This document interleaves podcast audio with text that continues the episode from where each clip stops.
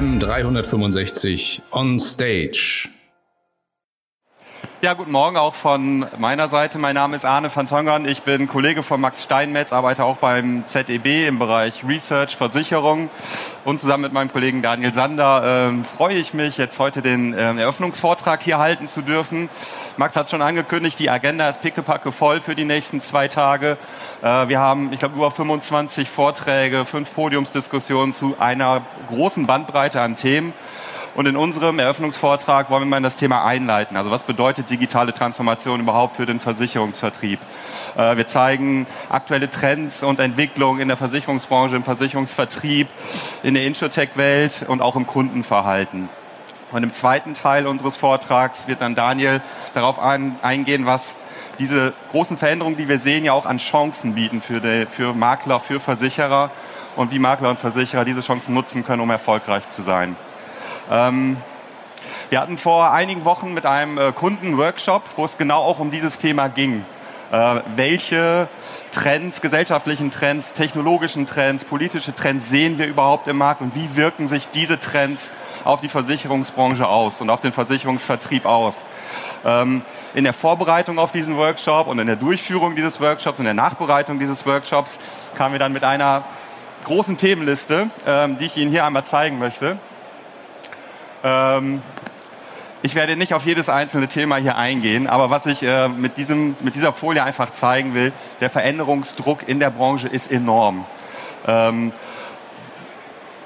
es bietet aber auch viele Chancen und darauf äh, werde ich jetzt auf den nächsten Folien eingehen. Ähm, wie, wie, stellt sich denn der Versicherungsmarkt im Moment insgesamt dar? Ein paar Zahlen, Daten, Fakten zur Einordnung. Also insgesamt läuft es in der Versicherungsbranche in Deutschland okay. Es gibt äh, viel Licht und Schatten, so habe ich es hier überschrieben, wenn wir mal mit der Krankenversicherung anfangen. Die Krankenvollversicherung ist natürlich in einer kleinen Krise. Das, das Neugeschäft hat sich nahezu halbiert im Fall seit 2010, ähm, obwohl es immer mehr Kunden über der Beitragsbemessungsgrenze liegen, schrumpft aber dieser Markt de facto. Also es ist nicht nur Stagnation, nein, der Markt der Krankenvollversicherung schrumpft sogar. Sehr positiv hingegen läuft aber die Krankenzusatzversicherung, die ein sehr schönes Wachstum hingelegt hat von äh, fast 18 Prozent über die letzten Jahre. Die nächste Branche, oder die nächste Sparte, die natürlich kriselt, ist die Lebensversicherung. Klar, die äh, Niedrigzinsen wirken sich auf die Attraktivität der Produkte natürlich negativ aus. Das kann auch durch biometrische Produkte nicht aufgefangen werden. Also auch hier sehen wir einen echten Bestandsverlust in der Lebensversicherung. Äh, Licht haben wir wiederum in der Schadenunfallversicherung.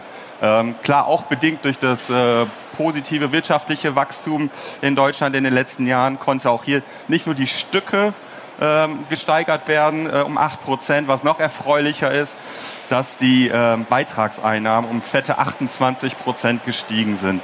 Das ist auch bedingt natürlich durch kräftige Preiserhöhungen im Bestand, die die Versicherer geholt haben.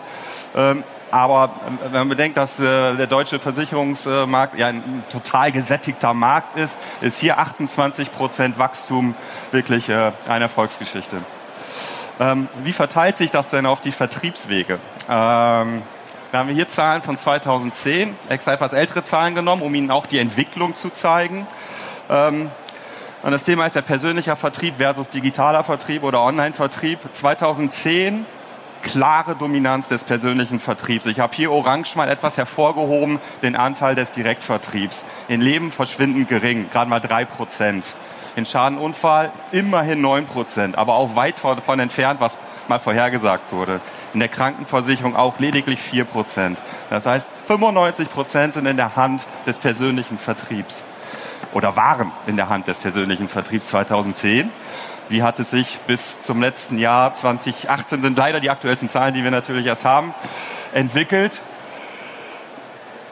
Gar nicht mal so sehr. Also das ist eigentlich das Erstaunliche. Also in acht Jahren haben sich die Anteile des Direktvertriebs kaum weiterentwickelt. In Leben ist der Anteil sogar gesunken. Ja, in Schadenunfall sind wir mittlerweile bei 15 Prozent angelangt, aber auch das weit davon entfernt, was vor einigen Jahren noch vorhergesagt wurde. Und die Krankenversicherung konnte den Anteil Direktvertrieb von vier auf acht erhöhen, aber auch das ist bedingt durch die Zusatzversicherung. Ähm, der persönliche Vertrieb bleibt mit großem Abstand der dominante Vertriebsweg. Ähm,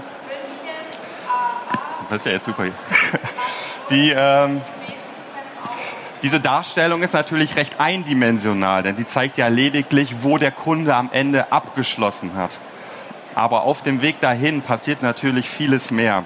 Und ähm, ich habe das hier überschrieben mit, es gibt gar nicht mehr den reinen Online- und den reinen Offline-Kunden, denn es sind sowohl als auch Kunden. Ähm, das, wenn man, wir haben hier Zahlen selber erhoben, äh, 2015, wo wir Kunden gefragt haben, was ist ihr präferierter Kanal? Ähm, 45 Prozent der Kunden haben gesagt, rein persönlich. 5 Prozent haben gesagt, rein digital. Aber die größte Gruppe, das sind die hybriden Kunden, die gesagt haben, sowohl als auch. Es kommt drauf an. Die Information hole ich mir vielleicht selber im Internet. Eine Vertragsänderung mache ich selber im Kundenportal. Aber die Beratung oder die Schadenmeldung, da hätte ich gerne den, die persönliche Beratung. Und ähm, wir haben dann äh, die gleiche Umfrage noch mal im letzten Jahr wiederholt und eine Prognose gemacht für die nächsten vier Jahre. Die Entwicklung ist, dass der Kunde, der rein persönlich unterwegs ist, dass dieser Anteil deutlich abnimmt, aber auch immer noch ein erheblicher Anteil bleibt mit 25 Prozent. Und dass auch die äh, Kunden, die rein digital unterwegs sind, auch zunehmen. Aber, und das ist die positive Botschaft, zusammen sind es immer noch 80 Prozent Kunden, die persönlich oder hybrid äh, unterwegs sind. Das heißt, das Potenzial ist nach wie vor riesengroß. Wie reagiert jetzt die Insurtech-Szene darauf? Äh, wir haben hier ein Insurtech-Radar, so nennen wir es, wo wir 60 relevante Insurtechs eingeordnet haben ähm, nach ihrem Geschäftsmodell.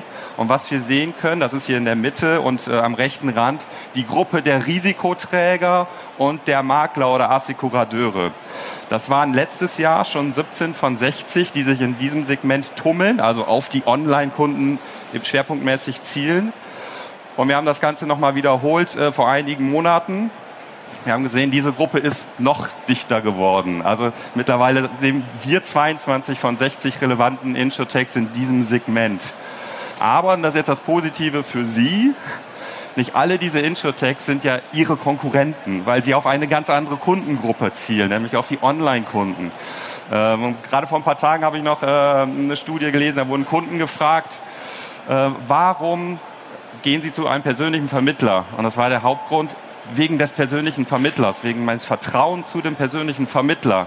Und dann wurden die Online-Kunden gefragt, warum gehen sie nicht zu einem Vermittler oder warum sind sie online? Die Antwort war, wegen des persönlichen Vermittlers und dem fehlenden Vertrauen in den persönlichen Vermittler. Also das heißt, das sind so unterschiedliche Kundengruppen, dass hier überhaupt gar keine Konkurrenzsituation in, unseren, in unserer Auffassung besteht.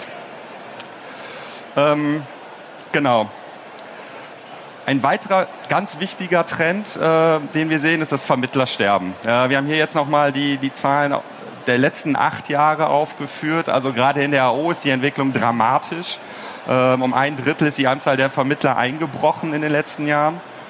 Die Makler halten sich relativ stabil. Also natürlich wandern auch äh, äh AO-Vermittler dann in den Maklerstatus. Also die Makler konnten diesen Abrieb bislang stoppen, aber ähm, auch auf die Makler wirken natürlich erhebliche Trends, insbesondere die demografische Entwicklung. Also der durchschnittliche Makler ist im Moment, glaube ich, über Mitte 50. Der Nachwuchs fehlt sodass wir davon äh, damit rechnen, dass auch die Anzahl der Makler in den nächsten Jahren äh, sinken wird und der dramatische Abrieb bei den AO-Vermittlern äh, wird sich auch fortsetzen. Aber was bedeutet das? Die Vermittler, die bleiben, haben eigentlich wunderbare Chancen, denn das Marktvolumen habe ich gerade gezeigt, ja, hat Licht und Schatten. Es gibt Sparten, die entwickeln sich sehr, sehr positiv. Es gibt auch schwierige äh, Sparten, aber insgesamt entwickelt sich die Versicherungswirtschaft in Deutschland gut. Ähm, der Anzahl hybrider Kunden ist hoch. Das Marktpotenzial ist weiter riesig. Und es gibt immer weniger Vermittler. Im Grunde sind das super Ausgangsvoraussetzungen ähm, für Makler, für Sie, in diesem äh, Markt erfolgreich zu sein. Und was dafür notwendig ist, um diese Chancen, die sich aus diesen Faktoren bieten, darauf wird jetzt mein Kollege Daniel eingehen. Ja, vielen Dank, Arne. Von meiner Seite auch ein herzliches Guten Morgen. Ähm, es waren alles spannende Themen. Jetzt geht es wirklich darum, was konkret können Sie denn jetzt eigentlich machen und welcher Veränderungsbedarf äh, resultiert äh, jetzt daraus. Da gibt es aus unserer Perspektive vier, vier Themen, an, de an denen ich gerne mit Ihnen jetzt einmal vorbeireiten möchte. Kundengewinnung findet künftig auf allen relevanten Kanälen statt. Wir haben gerade gesehen, wie sich Abschlussverhalten verändert und dass der, die Mehrzahl der Kunden hybrid, äh, hybrid, äh, äh, sich hybrid verhält. Insofern spielen äh, Kundengewinnungskanäle künftig äh, nochmal eine neue, eine neue Rolle mit Daten äh, muss, muss effektiv umgegangen werden, Daten müssen gewonnen werden und letztlich wie ein Asset behandelt werden. Darauf möchte ich mit Ihnen ebenfalls gerne eingehen. Ähm, das Beratungserlebnis muss modernisiert werden. Kunden lernen gerade auf Digitalstrecken, wie ein modernes Beratungserlebnis aussehen kann, wie transparent es sein kann. Ähm, spätestens da hat äh, Papier und Bleistift äh, als bevorzugtes Mittel und reine Antragstools ein Stück weit ausgedient. Und das Ganze, wenn ich es dann als, als Makler umsetzen möchte, hat das auch etwas mit Kompetenzen und Investitionen in die eigenen Kompetenzen äh, zu tun. All das führt dann zur Steigerung der gerade in Aussicht gestellten äh, Produktivität. Wer heute noch glaubt, wer heute noch glaubt, dass äh, Internet eher dann doch etwas für die jüngeren Kunden ist und irgendwie noch Neuland äh, ist, der irrt natürlich. Ähm, denn wenn Sie mal schauen, der Großteil der Internetnutzer ist der, äh, befindet sich im Altersteil über 60 und ähm, dicht gefolgt von den Kunden zwischen 50 und 60. Man könnte also sagen, je älter, desto Internet äh, letztlich. Bedeutet für alle Ihre Kunden, egal ob jung und alt, äh, beginnt die Kundenreise äh, zum Abschluss ähm, irgend, in, meistens im Internet in irgendeiner, in irgendeiner Weise. Die Nutzung sozialer Medien äh, nimmt zu auf heute über zwei Stunden am Tag. Ähm, wenn Sie sich fragen, wann passiert das eigentlich und wo haben die Leute die Zeit dazu, auch damit haben wir uns auseinandergesetzt. Ähm, Im Bett, äh, auf der Toilette, äh, man kennt das, wenn Leute die Waschräume aufsuchen und mit großer Geste noch das Handy vom, äh, vom Tisch ne äh, nehmen. Äh, Im Bett 54 Prozent. Ich habe neulich gelesen, man nennt das auch den Panda-Effekt. Ähm, warum erklären wir gerne dann auch am Stand. Und sogar in der Kirche, äh, wahrscheinlich zum Beichten, wird das Handy genutzt. Also zwei Stunden am Tag. Das bedeutet, soziale Netzwerke sind ein Medium, das von Ihnen professionell äh, bespielt werden muss. Was heißt das denn konkret? Heißt das, Investitionen in Google AdWords, um da oben zu stehen. Jeder von Ihnen, der sich mit dem Thema beschäftigt hat, weiß, wie teuer es ist, dort oben zu stehen. Das, äh, der, der, Suchbegriff Risikolebensversicherung äh, kostet aktuell, glaube ich, etwa 18 Euro äh, für jeden Klick. Äh, das bedeutet, dort Werbung zu schalten auf Google ist wahnsinnig teuer. Trotzdem müssen Sie eine Strategie haben, wie Sie e-, eventuell in Ihrer Nische äh, relevant werden können oder auch regional äh, relevant werden können, damit Kunden sie, sie finden, wenn sie danach suchen. Dafür müssen sie wissen, wonach sucht meine Zielgruppe eigentlich, ähm, äh, wenn, sie, wenn sie mich finden soll. Äh, mit dem Thema müssen sich auseinandersetzen und sich dann auch damit auseinandersetzen, wie kann ich als Makler online schon Mehrwerte liefern, die den Kunden äh, dazu bringen, schon mal seine Adresse zu hinterlassen, den Wunsch zu hinterlassen, mit ihnen näher in Kontakt zu treten. Was ist dafür notwendig, damit ein Kunde äh, das tut? Und schließlich und endlich äh, müssen Sie eine Strategie finden, mit diesen mühsam gewonnenen Adressen dann auch etwas sinnvoll anzufangen. Ähm, wir erleben häufig, dass ähm, teuer gewonnene Leads äh, dann eben in der Fläche nicht professionell verarbeitet werden, Kunden dann vergeblich auf einen Anruf warten oder wenn sie sich Freitag, wenn sie Freitag einen Rückrufwunsch hinterlassen haben, erst am kommenden Dienstag angerufen werden. Da haben Kunden etwas anderes gelernt, auch von anderen Marktteilnehmern etwas anderes gelernt. Äh, mit dem Thema müssen Sie sich auseinandersetzen. Was erwartet dort mein Kunde und wie kann ich das in einer vorgesehenen Zeit, äh, diese Erwartung dann auch erfüllen? Daten sind das neue Gold, klar, das, das, das hören wir immer und wir wissen auch, die Anzahl von Daten und die Menge von Daten steigt, äh, steigt ständig an. Es gibt äh, IoT-Daten, ähm, es gibt äh, äh Variable-Daten, äh, alles Mögliche, alles Mögliche an Daten. Am 14. September ist die PSD2 in Kraft getreten, die Zahlungsverkehrsrichtlinie, die den Zahlungsverkehrsmarkt liberalisiert und sie grundsätzlich in die Lage versetzt, mit dem richtigen Partner, die hier zum Teil auch äh, drumherum stehen, auf Kunden äh, Zahlungsverkehrsdaten zuzugreifen und diese Daten äh, sinnvoll zu nutzen und auszuwerten. Das, was also bislang alleiniger Schatz der Bank war, äh, kann unter Umständen jetzt auch äh, von anderen Marktteilnehmern von anderen Marktteilnehmern ähm, benutzt werden. Warum ist das relevant? Weil Zahlungsverkehrsdaten eben sehr konkrete, sehr gut strukturierte und sehr aussagekräftige, äh, sehr aussagekräftige Daten sind, mit denen Sie dann ähm, beispielsweise Ihren Vertrieb dahingehend verändern können, dass es eben nicht mehr so ist, dass Sie im Prinzip mit verbundenen Augen mit der Schrotflinte in den Wald schießen und hoffen, es fällt ein Vogel runter, äh, sondern eben sehr viel konkreter äh, sich mit der Kundensituation auseinandersetzen können, antizipieren können, wann hat mein Kunde eigentlich welchen Bedarf. Vielleicht wissen Sie dann auch schon eher, welchen Bedarf der Kunde hat, weil Sie sehen können, ähm, ändert sich eine Miete zu einer Baufinanzierungsrate, kommt ein Kindergeld dazu, ändern sich Umsätze, weil jemand ständig bei Baby One einkauft, da steht sicherlich eine Geburt ins Haus. Sie sehen, wann ein Kunde im Urlaub ist. Ähm, und diese Daten sinnvoll zu nutzen äh, und ein Stück weit von heute fehlender Segmentierung über verschiedene Segmentierungstechniken, die heute schon etabliert sind, an den Punkt zu kommen, dass letztlich jeder Kunde sein eigenes Segment darstellt und sie für diesen Kunden individuell, ähm, äh, individuell ähm, äh, sehen können, welcher, welchen Bedarf hat mein Kunde zu welchem, äh, zu welchem konkreten Zeitpunkt. Ein anderes Thema, mit dem wir uns gerade intensiv beschäftigen ähm, in unterschiedlichen Häusern, ist das Thema des Umdeckungsgeschäfts.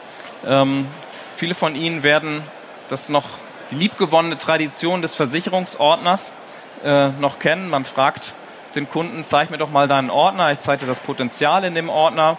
Dann gucken die Kunden ganz betreten und sagen, ja, Ordner ist schwierig, aber ich habe da was. Dann bekommen sie Papier, ungeordnet, zum Teil veraltet, zum Teil fehlen Themen.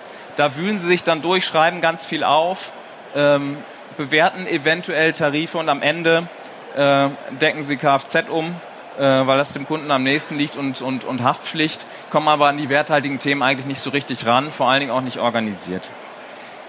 Wie wäre das also, wenn Sie die Bestandsaufnahme mit dem Kunden anhand von Zahlungsverkehrsdaten machen können, aus Versicherungs-, äh, aus Abbuchungsbetreffen, ähm, äh, Tarife auslesen können und diese automatisiert in Form eines Gutachtens für den Kunden gegenüberstellen können und den Umdeckungsprozess dann vielleicht nur mit einer Unterschrift äh, anzustoßen. Also sowohl aus Kundenperspektive, der ja auch, dem es ja auch unangenehm ist, äh, Ihnen diesen hässlichen Ordner in die Hand zu drücken, äh, als auch aus Ihrer Perspektive eine echte Chance. Ähm, gern können wir Ihnen dazu auch später am Stand das ein oder andere aus unserer Erfahrung erzählen.